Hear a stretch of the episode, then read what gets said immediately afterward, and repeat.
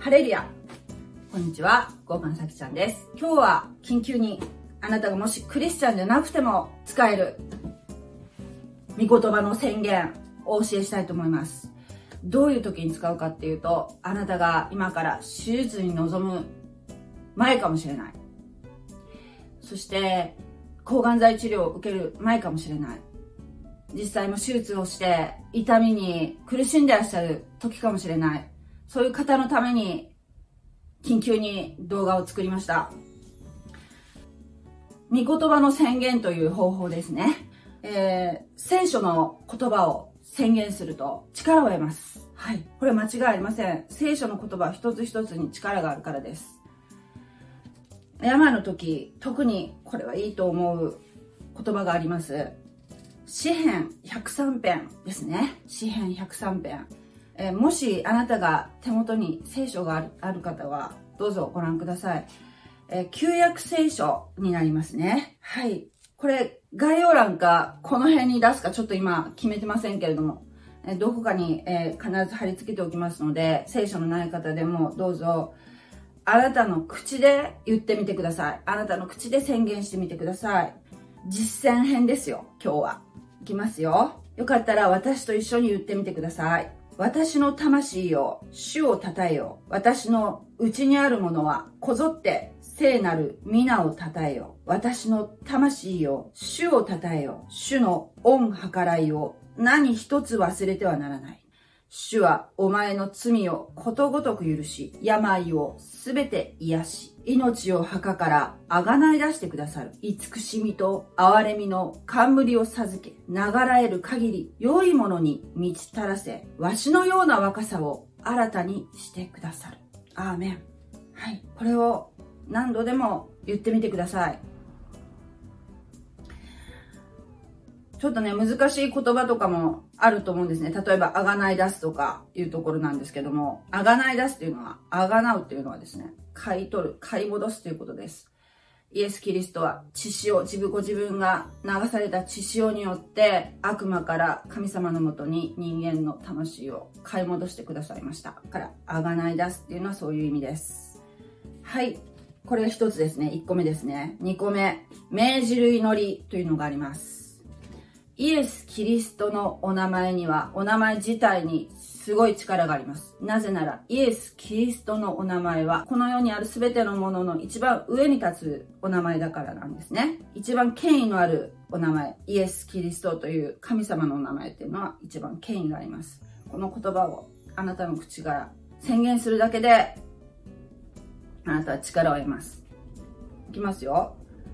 これを何度でも言ってみてください。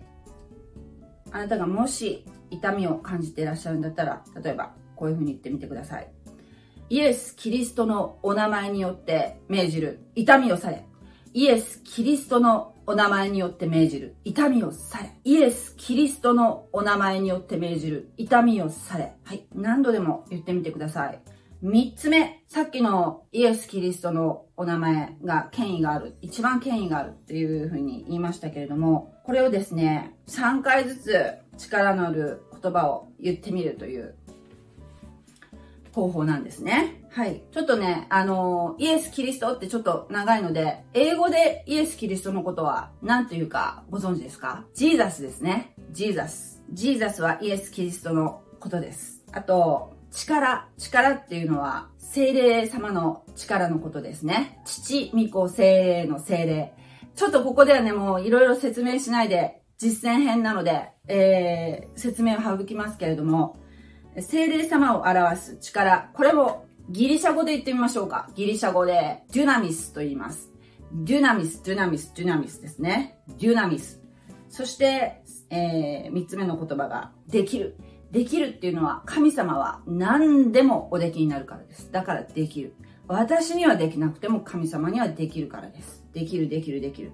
そして4番目の言葉が、血潮。血潮はイエス様が私たちを買い戻すために、悪魔の支配から神様の支配に買い戻すために、犠牲を払って流された血潮のことですね。さっきも言いましたよね。これも3回言います。血潮、血潮、血潮。そして最後に、シャローム。シャロームというのは、えー、ヘブライ語で平安とか平和という意味です。挨拶にも使われる言葉です。シャローム。はい。これをですね、言っていきますよ。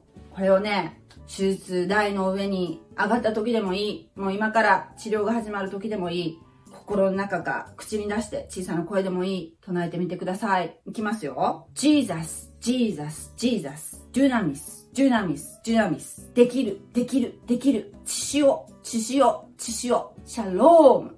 自分が納得するまで何度も何度も言ってみてください。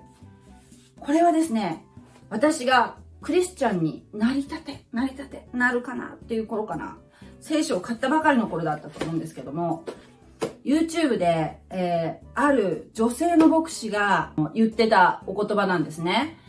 あの、私その時自分病気じゃなかったので、へーと思ってなんとなく聞いてて、そしてこの聖書にですね、その時メモったんですね。その、えー、その女性の牧師がおっしゃってることをね。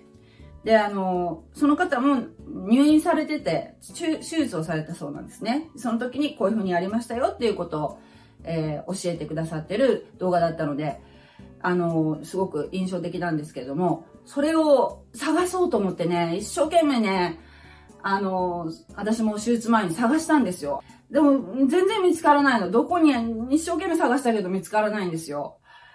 えー、ま、でも幸いこうメモ、メモがあったので、聖書に書き込んでたので、えー、これを皆様にシェアしたいと思います。ぜひ活用してみてください。あなたがもしクリスチャンじゃなくても、あなたが神様を今信じてなくても、やってみてください。騙されたと思って。そしてもし何か効果があれば、ぜひ私のこの動画のコメント欄にあなたが証しをしてください。はい、今日はちょっと急にさっきパッと思いついたので、緊急に動画にしてみました。あなたに神様の平和がありますように。God bless you! じゃあね。